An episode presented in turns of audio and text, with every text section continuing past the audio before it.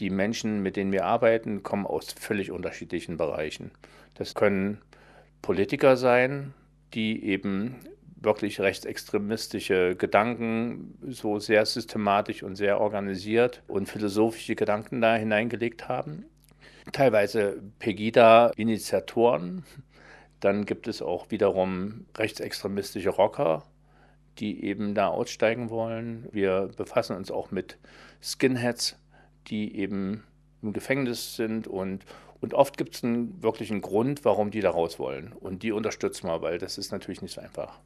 Was bringt denn die Leute dazu, eben aussteigen zu wollen? Was sind denn die Gründe dafür? Also erstmal Irritation. Die Menschen sind ja oft unter einer bestimmten Glocke, unter einer bestimmten Informationspolitik über viele Jahre beeinflusst worden und Oft sind die zwölf Jahre in so einer Szene, die sind, kommen ganz oft mit 14, 15, 16 in diese Szene hinein, in irgendwelche Gruppen, Nazi-Gruppen und werden dann Stück für Stück organisiert.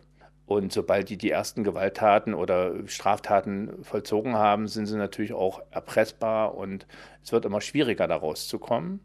Und äh, die Beweggründe sind, dass die zum Beispiel eine Familie gründen wollen. Vielleicht haben die eine Frau kennengelernt und bekommen ein Kind.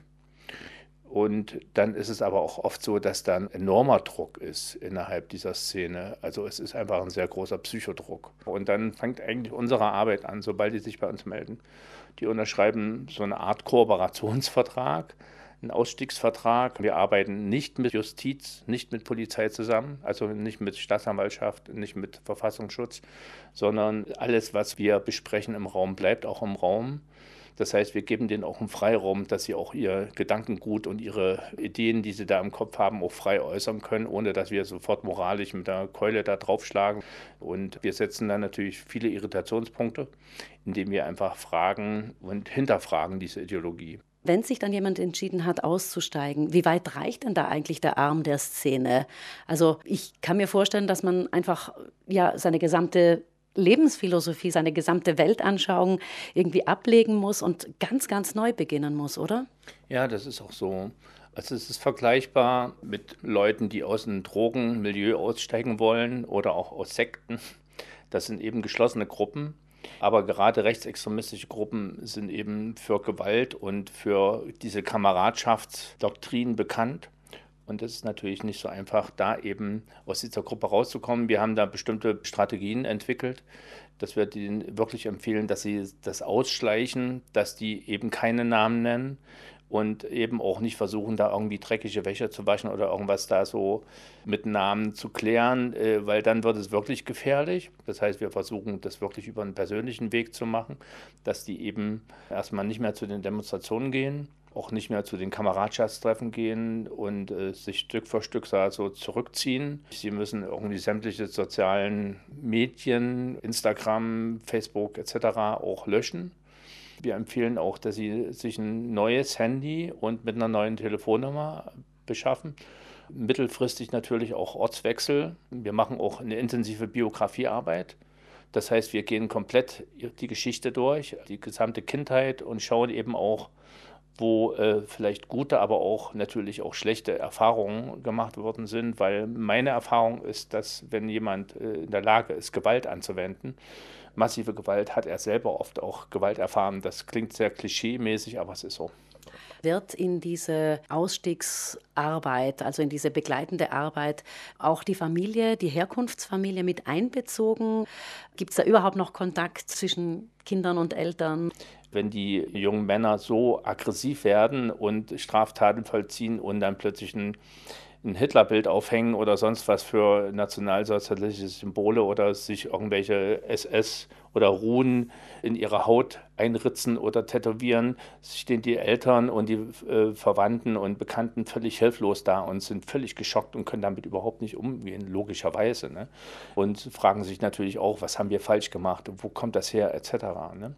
Natürlich arbeiten wir mit den Eltern und mit Bekannten und Verwandten und versuchen auch das Umfeld da ein bisschen zu stärken und zu sensibilisieren. Sie haben angesprochen Schlagworte wie Freundschaft, Kameradschaft, auch diese ganzen Männlichkeitsmythen. Wie authentisch werden diese Werte dann auch gelebt von Neonazis, die dann eben vielleicht im Gefängnis landen, die dann einen Weg nach außen suchen? Gibt es dann wirklich diese wahre Freundschaft, diese wahre Kameradschaft, die so sehr beschworen wird? Also eine meiner Lieblingsfragen im Gefängnis, wenn wir mit jungen Männern arbeiten, die jetzt schon fünf, sechs Jahre im Gefängnis sind, ist eben, wie oft sie von ihren Kameraden besucht worden sind. Ne? Und ich kenne die Antwort schon vorher. Zu 99 Prozent sind die nie besucht worden und fallen gelassen worden. Es gibt keine Unterstützung, nicht finanziell, gar nicht. Und sie sind komplett allein gelassen. Und dann reden wir eben über eine Definition von Kameradschaft und Freundschaft. Was ist Freundschaft? Und dann fällt das ganze Gebilde ziemlich schnell zusammen. Und dann wird ihnen sehr oft bewusst, dass sie einfach auch ein Werkzeug sind von einer politischen Idee, die im Grunde genommen nur ganz wenigen nützt. Oliver Jahn, Sie sind in der Sozialarbeit tätig in Thüringen bei einem Ausstiegsprojekt für Neonazis, die eben die Szene verlassen wollen. Es ist eigentlich unfassbar, dass es nach dem, was in Deutschland alles passiert ist, noch mal so weit gekommen ist, dass es Neonationalsozialismus gibt. Glauben Sie, dass es irgendwann auch mal wieder vorbei sein wird damit? Es gibt ja immer völlig unterschiedliche Bewegungen. Es gibt links und es gibt rechts und es gibt unterschiedliche Positionen. Was für mich wichtig ist und grundlegend ist, ist die gewaltfreie Kommunikation. Dass man Dinge miteinander aushandelt und dass man miteinander diskutieren kann, dass man unterschiedliche Meinungen vielleicht auch ein bisschen aushalten kann. Äh, das geht bis zu einem bestimmten Punkt. Und äh, sobald Gewalt anfängt äh, und der Pöbel und der Mob auf der Straße plötzlich herrscht, und man sich nicht mehr wohlfühlen kann, ist für mich ganz klare Grenze gezogen.